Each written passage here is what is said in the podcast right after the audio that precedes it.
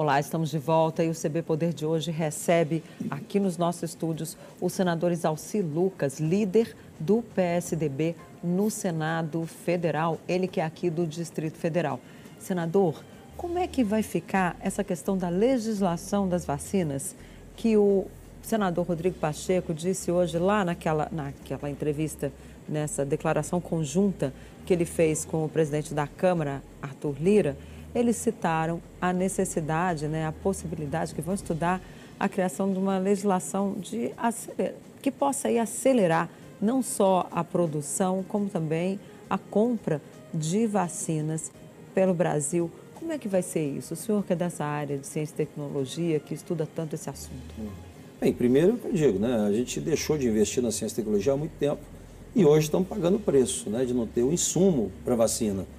E daqui a pouco a gente só está importando da China, da Índia, e agora a Argentina começa a produzir. Quer dizer, o Brasil já poderia estar produzindo isso há muito tempo e não ficava dependendo disso. A China está mandando hoje né, para o Brasil, para o Butantan, que vai, vai possibilitar 8 milhões, mas 8 milhões é muito pouco ainda, né?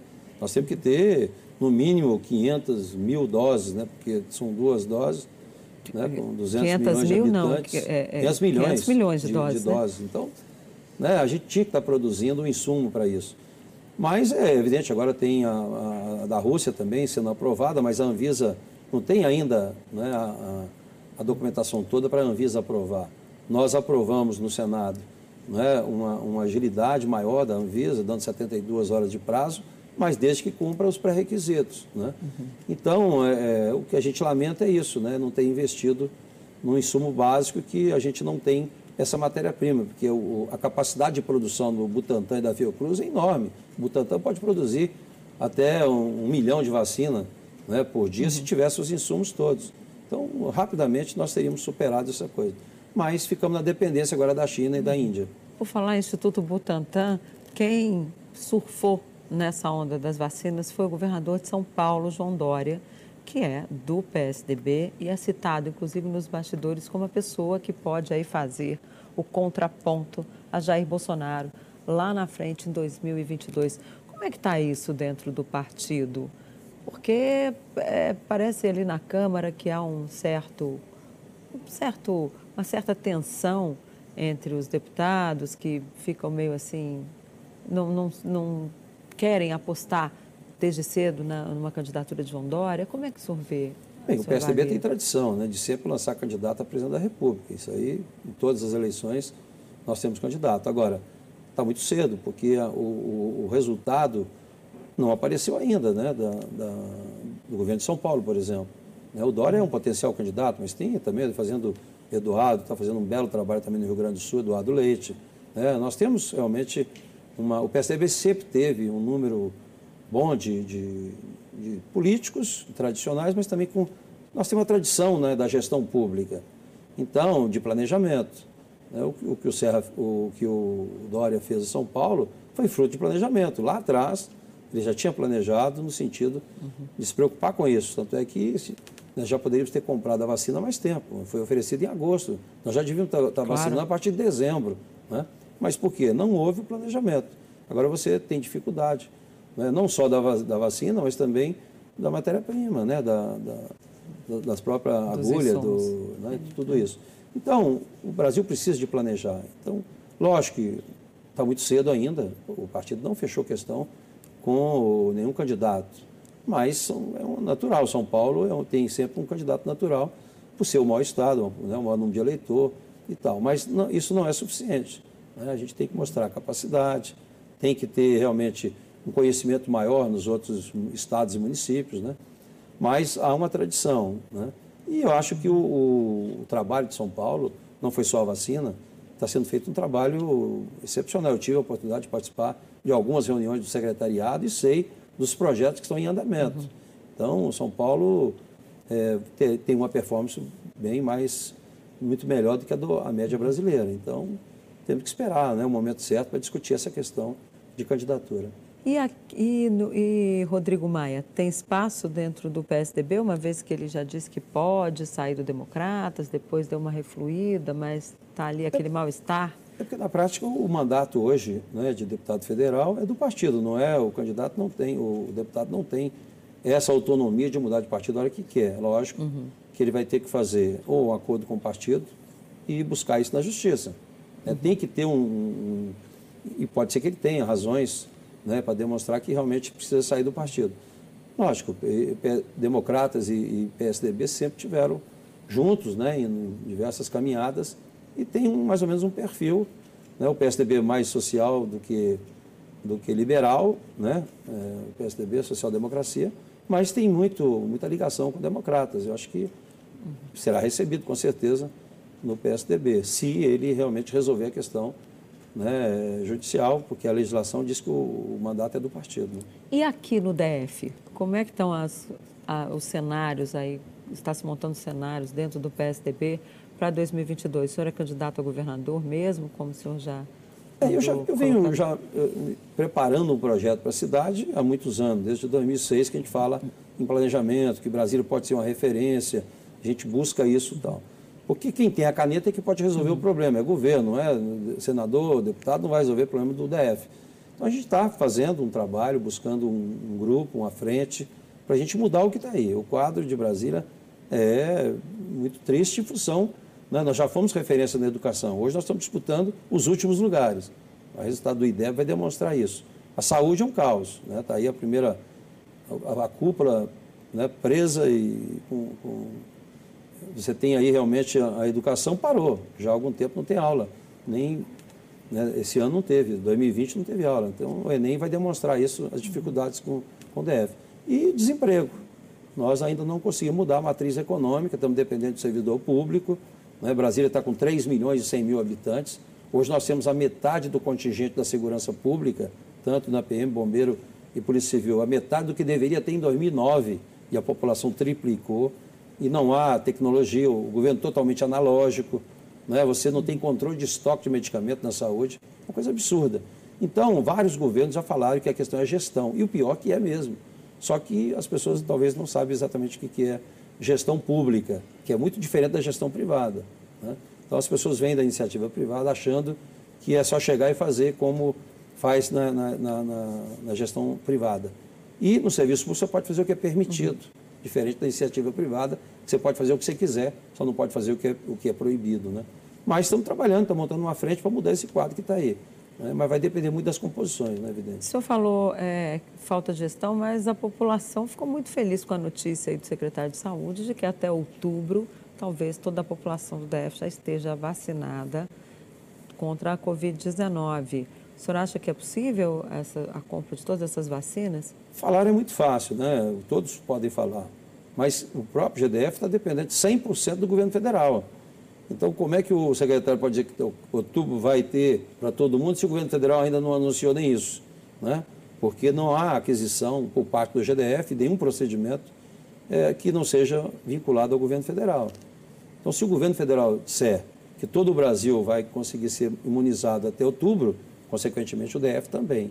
Mas se o governo federal não conseguir, com certeza o DF também não, porque é um sistema nacional de imunização, não é, um, não é regional. Mas o DF não pode comprar a não, parte, não como pode. os estados já estavam já tentando até fazer? Não pode. Caso o Ministério da Saúde não comprasse aquelas 54 milhões de doses da Coronavac, já estava se discutindo aí a possibilidade dos estados e o DF comprarem essas vacinas sem passar pelo governo federal. Isso é, é possível? Não, não pode, como São Paulo não fez. Né? São Paulo já uhum. tinha, inclusive, as vacinas e claro. comprou mais 8 milhões. Agora poderia estar com a sua população hoje totalmente né, vacinada, se não fosse exatamente essa obrigação. Toda não, porque ainda não tem volume suficiente, né, senador, para vacinar a população. É, não, mas teria mais agora, mais 8 milhões a partir de agora essa semana. Então, você já poderia. O, o que, que o São Paulo queria fazer e que ainda não fez?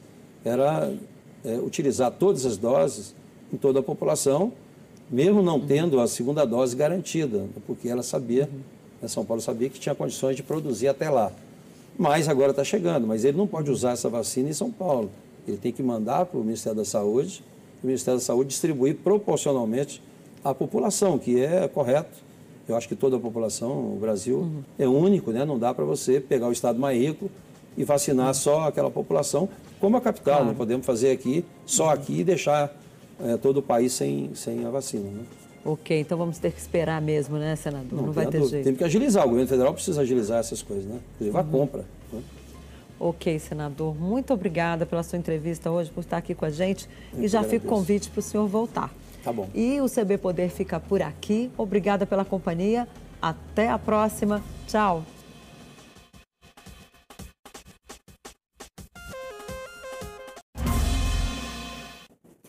Olá, muito boa tarde. Estamos no ar com o CB Poder. Eu sou Denise Rotenburg e você tem voz ativa aqui nos nossos debates, participando das lives do Correio no Facebook Twitter ou YouTube. Lembrando que esse programa é uma realização do Correio Brasiliense e da TV Brasília. Aqui no estúdio comigo, o senador eleito pelo Distrito Federal e líder do PSDB, senador Isalci Lucas, nesse momento em que o Congresso já escolheu as suas mesas e está pronto para trabalhar. Hoje de manhã teve uma reunião do presidente Jair Bolsonaro com os presidentes da Câmara, Arthur Lira, e do Senado, Rodrigo Pacheco, em que começaram a traçar aí as diretrizes para este ano. Senador, boa tarde. Falou-se muito lá já o, o senador Rodrigo Pacheco, enquanto presidente da casa, já defendeu que é preciso ter uma pauta social. Ele quer uma definição, inclusive, aí do auxílio emergencial. Como é que vai ficar isso? A tendência é o Congresso começar a discutir esse assunto. Qual vai ser o posicionamento do PSDB? Não, nós entendemos que o auxílio emergencial é urgente, é relevante e nós temos que buscar uma solução. Afinal de contas, a pandemia não acabou, né? Muito pelo contrário, né? vem aumentando cada vez mais. Então a gente tem que prorrogar, tem que buscar, como fizemos no ano passado. Né? Tem que buscar um extrateto, um extra orçamentário e definir realmente um valor até terminar essa pandemia. Agora, é possível um extrateto ou vai ter que cortar despesa para poder atender essa prorrogação que o Congresso deseja fazer? Bem, nós temos que né, lembrar da lei de fiscal, nós temos que lembrar realmente de não furar o teto estabelecido. Eu só vejo uma alternativa, porque até porque nós não temos muito de onde cortar. Né? Hoje, 96% do orçamento está comprometido com despesas obrigatórias. E está faltando recursos para todo lado, inclusive para a educação, para a saúde, para a segurança.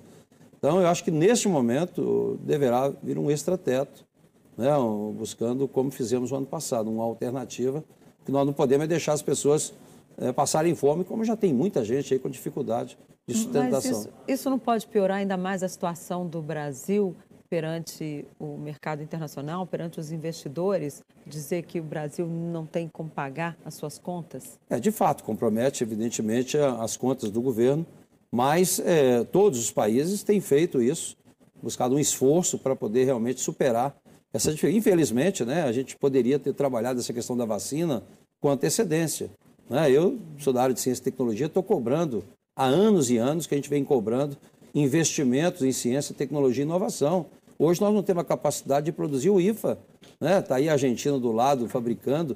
Nós que aprovamos recentemente o FNDCT, que é o Fundo Nacional de Ciência e Tecnologia, que tem esse objetivo de investir em estruturas de pesquisa e desenvolvimento e que, lamentavelmente, hoje nós temos um orçamento menor do que 15 anos atrás. Então, foi vetado, inclusive. Temos que derrubar esse veto agora na primeira o veto oportunidade. Do, de criação do fundo do, ou o veto... É, nós, o, o, Fundo Nacional... Porque tinha aquela PEC né, lá dos fundos que era para extinguir uma série de fundos. É, aí nós conseguimos segurar o FNDCT. Uhum. Mas eu, eu, um projeto de minha autoria, nós apresentamos e aprovamos por 71 a 1 no, no Senado e por 385 votos na Câmara contra 18, que era exatamente proibir o contingenciamento, ou seja, a utilização do fundo para outras coisas, a pagamento de dívida, é? em detrimento da ciência e tecnologia. Então, é, nós proibimos isso e transformamos esse fundo em fundo financeiro e não só contábil. Ou seja, independente se aplicou ou não, ele tem que continuar. E você, porque pesquisa não basta só, só ter recurso, tem que ter regularidade. Então, a gente precisa de um fundo que a gente possa ter uma previsão. Mas está faltando investimento, muito investimento em ciência e tecnologia. A vacina não cai por, por milagre, né? Isso é estudo de anos e anos. E o Brasil esqueceu de fazer esse dever de casa e a gente precisa retomar a questão do investimento em ciência, tecnologia e inovação. Com o Rodrigo Pacheco na presidência do Senado, o senhor acha que vai ser possível ter mais cobranças em relação ao governo, uma vez que ele é aliado, mas ele teve votos também dos partidos de oposição e já tem gente dizendo que a votação dele foi confortável para ele, Rodrigo Pacheco, e para a boa, o bom diálogo e a boa convivência dentro do Senado. Mas não será, assim, um mar de rosas para o governo federal. Isso é verdade? é, avaliação? O, o Rodrigo Pacheco é um homem bem preparado, já foi, inclusive, presidente da CCJ na Câmara, eu fui, foi meu colega na Câmara, tem muita competência né, e soube realmente trabalhar com, com o antecessor, o Davi Alcolumbre, que estava preparado, inclusive, para a reeleição e estava com prestígio junto aos colegas e conseguiu articular e ter essa votação expressiva. E eu tenho certeza que ele vai é, elevar a casa, vai dar mais autonomia também para a casa. Né? Ele está bastante sensível com essa questão do emergencial, questão das mulheres, da violência. Eu acho que ele vai fazer um bom mandato, mantendo realmente a independência do Senado. O PSDB no Senado ficou rachado né, nessa votação, porque a gente teve ali Mara Gabrilli e José Serra anunciando, assim como Tasso Gereissati, anunciando o voto em favor de Simone Tebet e um outro pedaço do outro lado. O PSDB agora tem condições aí de reunir, manter aí uma unidade da sua bancada depois não, não dessa votação? dúvida, né? Na prática, a questão da eleição, não é, é a gente teve que respeitar não é, é, liberamos a bancada, porque acabou, ficou 4 a 3, não é? 4 a favor do Rodrigo Pacheco e 3 a favor da Simone. E é evidente que os quatro entendiam também que tanto a Simone quanto o Rodrigo tinham o mesmo perfil, são advogados, não é? é conhecem bem a legislação. Né? O, o PMDB com duas lideranças, tanto do Senado quanto do Congresso, e o Rodrigo apoiado pelo governo, não fazia muita diferença. Mas o, o Rodrigo conseguiu realmente com o Davi fazer ali um, um convencimento. Tem as questões regionais também que acabam afetando, né? Então, ficou 4 a 3, mas isso foi passado, foi para a eleição. A partir de agora, o partido vai unido aí, né? É, defendendo essa pauta de que sempre defendeu, está no DNA do PSDB, das reformas, da responsabilidade, da educação, da ciência e tecnologia acho que vamos estar juntos aí sem nenhuma dificuldade. Pois é, hoje, inclusive, o PSDB soltou uma nota com o título Chega de enrolação e chega de incompetência. O que, que, que, que o partido quis dizer com isso? Foi só uma cobrança em relação à pandemia, à gestão da pandemia, que é citada na nota, ou engloba tudo que o governo está fazendo? Pois é, eu acho que o governo agora tem um desafio muito enorme, né? porque, primeiro, é, nós temos aí uma reforma tributária que já era para ter sido votada o ano passado, e o próprio governo não apresentou sua proposta, né? porque não dá para fazer uma reforma tributária fatiada. Então, eu não conheço ainda qual é a proposta do governo. Não encaminhou para o Congresso a sua posição. E não tem como fazer uma reforma tributária sem a participação efetiva do governo, evidentemente. Né? Então, espero que o governo apresente isso. Né? O Congresso, você acompanhou, sabe que nós votamos tudo que foi necessário para a pandemia. É? Então, não, não né, o governo não pode reclamar realmente do Congresso, que sempre apoiou. Agora, está na hora do governo apresentar, de fato, uma solução para a economia, né? a reforma tributária, o Pacto Federativo, a reforma administrativa, várias reformas que ainda não foi é, direcionada para o Congresso uma posição firme do governo. Então, uhum. talvez seja isso né, a, a nota oficial nesse sentido. Nós queremos é, o governo colocando as suas posições de uma forma mais contundente, né, para a gente poder realmente fazer, aperfeiçoar o projeto e votar. Eu acho que o PSDB não fará oposição radical, quanto pior, melhor. Nunca foi feito assim. O que é bom para o Brasil, o PSDB vai acompanhar. Agora, o presidente Jair Bolsonaro, numa fala recente, ele acusou o ex-presidente da Câmara, Rodrigo Maia, de atrasar essas reformas. O senhor concorda com a avaliação dele? Eu não, eu não, eu não concordo plenamente. Eu acho que o Rodrigo é, fez muita coisa, faltou a iniciativa do Executivo. Qual foi a proposta do Executivo que estava lá né, para ser votada com uma posição clara? Né? Tem lá vários projetos que foram encaminhados, mas nenhum deles não é de uma forma assim definitiva. Você vê que a própria reforma tributária, quando foi encaminhada, são dois projetos, da Câmara e do Senado. Não, é? não houve uma posição firme do, do, do ministro Guedes se posicionando qual é a posição do governo com relação a isso. Muito pelo contrário. Quem se manifestou acabou sendo demitido, que foi o Marco Sintra, quando veio com aquela proposta do, do imposto único. Né? Então a gente não sabe, eu, eu sinceramente não sei ainda qual é a posição do governo com relação à reforma tributária. Mas o governo vai apostar, segundo o líder Ricardo Barros, que é líder, ele é líder na Câmara, mas ele falou assim de uma forma geral que o governo vai apostar na PEC emergencial, a proposta de emenda constitucional que trata, inclusive, de setores de coisas relativas ali à administração pública. Como é que vai ser o posicionamento aí do PSDB? Essa PEC já está caminhando, mas está no Senado, não chegou na Câmara. É, não, o, o PSDB, o que for realmente bom para o país, para a sociedade, para a geração de emprego e renda, né, nós vamos votar favorável, independente da questão de governo, né? Então, lógico, o, o, a Câmara tem 302 votos, né? o governo demonstrou que tem uma maioria e conta com o PSDB, porque ele sabe que o PSDB vota nas matérias que é de interesse do país. Agora, essa PEC, ela trata também da possibilidade de redução de salário do, do funcionalismo quando chegar ali no, no, limite do teto. Como é que vai ficar isso? É uma discussão difícil, né? Não é tão fácil assim reduzir salário, como a gente está vendo, inclusive, né, na própria Previdência, houve redução salarial, por exemplo, dos militares, que estão cobrando, havia um compromisso do governo de, na primeira semana de janeiro, é, fazer uma reunião para a gente corrigir algumas distorções. E, lógico, o que nós temos é que organizar ah, o setor público, mas valorizando o servidor, é? É, colocando é, acompanhamento de avaliação, de resultado. Né? O governo precisa realmente também é, gastar melhor os recursos. Acho que o Brasil gasta muito e gasta mal. Né? É, então, é uma discussão que, que vai acontecer. Não quer dizer que o que está lá será aprovado. Né? A gente vai ter que discutir muito e buscar o melhor caminho. Eu sei que a culpa não é do servidor. Uhum. Né? A gente precisa também dar uma olhada nos outros poderes. Eu acho que precisa de uma reforma ampla, não só do legislativo, mas do executivo e do judiciário. Eu acho que todos podem contribuir para melhorar o Brasil.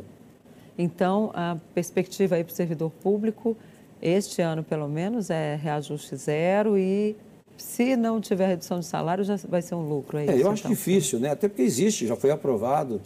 Né? Que é inconstitucional é, a proibição, salário, né? né? A proibição de reajuste é inconstitucional. Por isso que é a PEC tem que ser uma, uma reforma. Uhum. E, e, depende muito, nem tudo que, que você quer mudar na Constituição, basta fazer uma PEC. Tem cláusulas pétreas que tem que ser discutido. Então, tem que avaliar tudo isso. Agora, é, eu não vejo essa matéria ser aprovada facilmente se não tiver o envolvimento também do Judiciário, do Ministério Público. Todos precisam estar alinhados. Não adianta um poder sacrificar em detrimento dos outros. Pois é, o governo também já colocou aí, pelo menos segundo o líder Ricardo Barros me disse, eles querem fazer primeiro a PEC emergencial, depois a reforma administrativa e, por último, a tributária, que a gente já falou aqui, tá, tem uma em cada casa, está mais confuso. É, o senhor concorda com essa com, essa, com esse cronograma aí do governo? Ou a, a reforma administrativa ela vai causar tanta confusão que é capaz de não sair nada? Eu acho que a reforma principal é a reforma tributária, acompanhada, evidentemente, do Pacto Federativo. Você não tem como aprovar uma reforma tributária sem você definir quais são as obrigações dos entes federais, não é? municipais e, e, e a União. Então, a atribuição é de quem? Porque hoje os municípios têm uma carga, uma cobrança muito forte, porque as pessoas moram no município. Ninguém mora no Estado ou na União. Então, a cobrança é lá. Então, eu defendo, como a maioria dos, dos parlamentares, é de fortalecer os municípios. Mas, para isso, nós temos que definir qual é a responsabilidade do município e qual o recurso que ele vai receber. E definimos, então, a reforma tributária, porque, de fato, há uma, concentração muito grande na União e a, a vinda e a ida nesse trajeto há muito desvio, muito desperdício, muita aplicação é, que pode melhorar muito. Então, acho que, primeiro, nós temos que resolver essa questão, para depois discutir reformas administrativas e outras, porque senão é o que você falou, a gente vai ficar discutindo e não vai discutir o principal, que é a reforma tributária. Ou seja, então o PSDB já está contra, na sua avaliação, nesse cronograma aí do governo? Eu acredito que o, o caminho deveria ser inverso. Primeiro, a reforma tributária. Agora... O que não impede de aprovar outras matérias também. Né? O senhor falou, é, o senhor citou aí a votação de Arthur Lira, 302 votos, mas ele também teve muito voto na oposição ali, com as traições do PT, do PSB, né, a, a chapa de Baleia Rossi, que só teve 145 votos, ele teve 302. O placar de PEC são 308 votos para conseguir aprovar uma proposta de emenda constitucional, isso em dois turnos. O senhor acredita que o governo vai ter maioria folgada para poder empreender o seu projeto ou ele vai ter que negociar com os outros partidos que não fizeram ali parte dessa votação de Arthur Lira? É, primeiro assim, né, eu, eu, eu tenho dificuldade né, de, de, de, achar que essa interferência exagerada de um poder no outro vai resolver o problema. Nós já tivemos experiências né, que não foram boas. Então, a gente tem que ter realmente a independência do, né, do, dos poderes, tem que ter harmonia, evidentemente, uhum. mas essa interferência, como foi apresentado na Câmara, isso pode trazer consequências piores depois. Então, então tem que ter muita que habilidade. Não, consequência de não aprovação da, da, da, das reformas. É? é vai, ficou muito no toma lá da cá, realmente. Eu acho que teve muito essa exposição, né? quer dizer, distribuíram essa. O governo, né? fatiaram muita coisa, pelo menos as promessas. Não sei se, se houve a efetivação disso. Mas é, emendas etc. Mas a, a maior preocupação é a governabilidade. Então, você tem que né, apresentar projetos bons para ser aprovado, não em função do tomar lá da cá, porque senão isso pode trazer consequências, porque é o que você falou, para mudar uma PEC são 308. Na votação teve 302 e foi muito em função de interesses imediatos. Que, que, imagine que cada votação tem que fazer isso. Então, é, tenho minhas dúvidas eu acho que o que precisa é uma boa habilidade, uma boa relação né, do, do Executivo com o Congresso, coisa que não foi muito boa nesses últimos meses, nem na Câmara, nem no Senado, apesar que nós aprovamos muita coisa, mas acho que a relação ainda precisa melhorar muito para conseguir avançar aí nas mudanças. O senhor falou no Toma Lá da Cá, fala-se em 3 bilhões de recursos em emendas extras para os parlamentares aí ao longo desses, desse processo de campanha para a presidência da Câmara e presidência do Senado. O senhor acha que o governo queimou o cartucho antes da hora, uma vez que vem aí as votações muito, vem votações muito importantes para o governo e não vai ter mais esse dinheiro para negociar com os parlamentares? Esse, né, foi uma forma que foi escolhida né, para a eleição. Por isso que eu digo, essa interferência é, da forma como foi feito, pode trazer consequências posteriores. Não sei se o governo, não aprovamos o, ainda o orçamento, né? haverá recursos suficientes para cumprir aquilo que foi definido como emendas, que a emenda não é para o parlamentar, evidentemente. Né? A emenda vai para o. E acho até que, quem sabe, o local de aplicação melhor é o parlamentar, ainda mais no, no momento que falta recurso e que tem muitas demandas. Então, o parlamentar normalmente está na base e sabe mais onde deve ser aplicado. E cada um puxa para o seu município, evidentemente. Né? Então tem que ter, né? não basta distribuir a emenda, você tem que executar a emenda. Uhum. E tem algumas dificuldades nisso. Então tem que ter um, um, um, bom diálogo com a Câmara né? e bastante convencimento. Não adianta achar que vai mandar a proposta e que será aprovado de imediato. Tudo será muito debatido, muito discutido. Né? E o PSDB vai votar, independente de qualquer coisa, né? naquilo que for melhor para o Brasil. Nessa primeira rodada de conversa que Rodrigo Pacheco já teve ali com alguns senadores, ele já mencionou quando instala a comissão mista de orçamento, que é uma preocupação grande Muito aí grande. dos partidos, é. inclusive até para fazer cumprir essas promessas aí das emendas que não foram liberadas ainda. Tem a promessa, mas não saiu ali muita liquidação de emenda, porque o, o governo só pode liberar um dozeavos por mês, porque ainda não tem orçamento aprovado. É. Eu acredito assim, né? no máximo, em março, você tem um orçamento aprovado. Né? Eu acho difícil aprovar agora, no início de fevereiro, porque não dá para você botar o orçamento e jogar direto no plenário. Você vai ter que discutir isso. Né? A comissão vai ter um papel importante, você tem os prazos regimentais para emendas, para debate. Uhum. Né? Mas é, é, uma matéria principal. Eu acho nem ela... abrir os prazos de emendas nada, ainda, nada. Não foi nem instalado, né? Então, a gente vai ter que discutir tudo isso. Tem ainda os setoriais, tem uma série de coisas. Por isso que eu digo, eu acho muito difícil votar ainda no mês de fevereiro mas acho que em março a gente consegue votar, porque é importante para o país. Senador, né? com tanto serviço atrasado nesse Congresso, vai dar tempo de votar essas duas reformas importantíssimas, aliás, três, né? Porque tem a PEC emergencial, a reforma tributária que o senhor citou, a reforma administrativa, ainda tem aí uma penca de projetos que o presidente Jair Bolsonaro deseja ver votado, que é aquela pauta de costumes é. né, do governo em relação a armas, a escola sem partido. O senhor acha que isso sai do papel? Eu acho muito difícil não é você votar de forma remota. Essas matérias tão, tão complicadas como são as reformas. Né? É, não tem como você aprovar uma reforma tributária virtualmente.